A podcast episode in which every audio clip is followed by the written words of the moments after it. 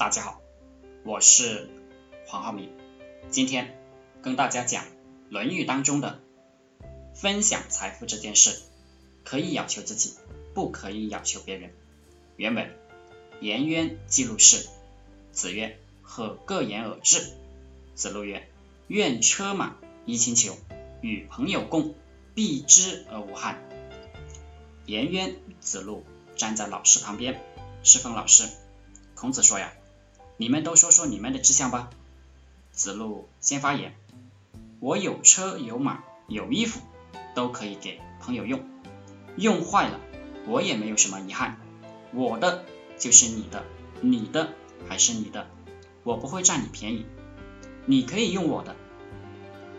后面这句话没有写出来。如果说子路自己愿意把自己的东西给别人用。也要求别人把别人的东西给自己用，这就不对了。可以要求自己，不能要求别人。在生活中，我们也碰到一些人，愿意把自己的财富分享给别人，但是呢，如果别人不愿意把别人的财富分享给他，他就生气，就觉得不公平。这种人实际上是他不是通财之意，实际上是一种恶习了。儒家思想一直都是向内求的，包括在财富上，总是不断的修炼自己对财富的看法做法，而不是要求别人。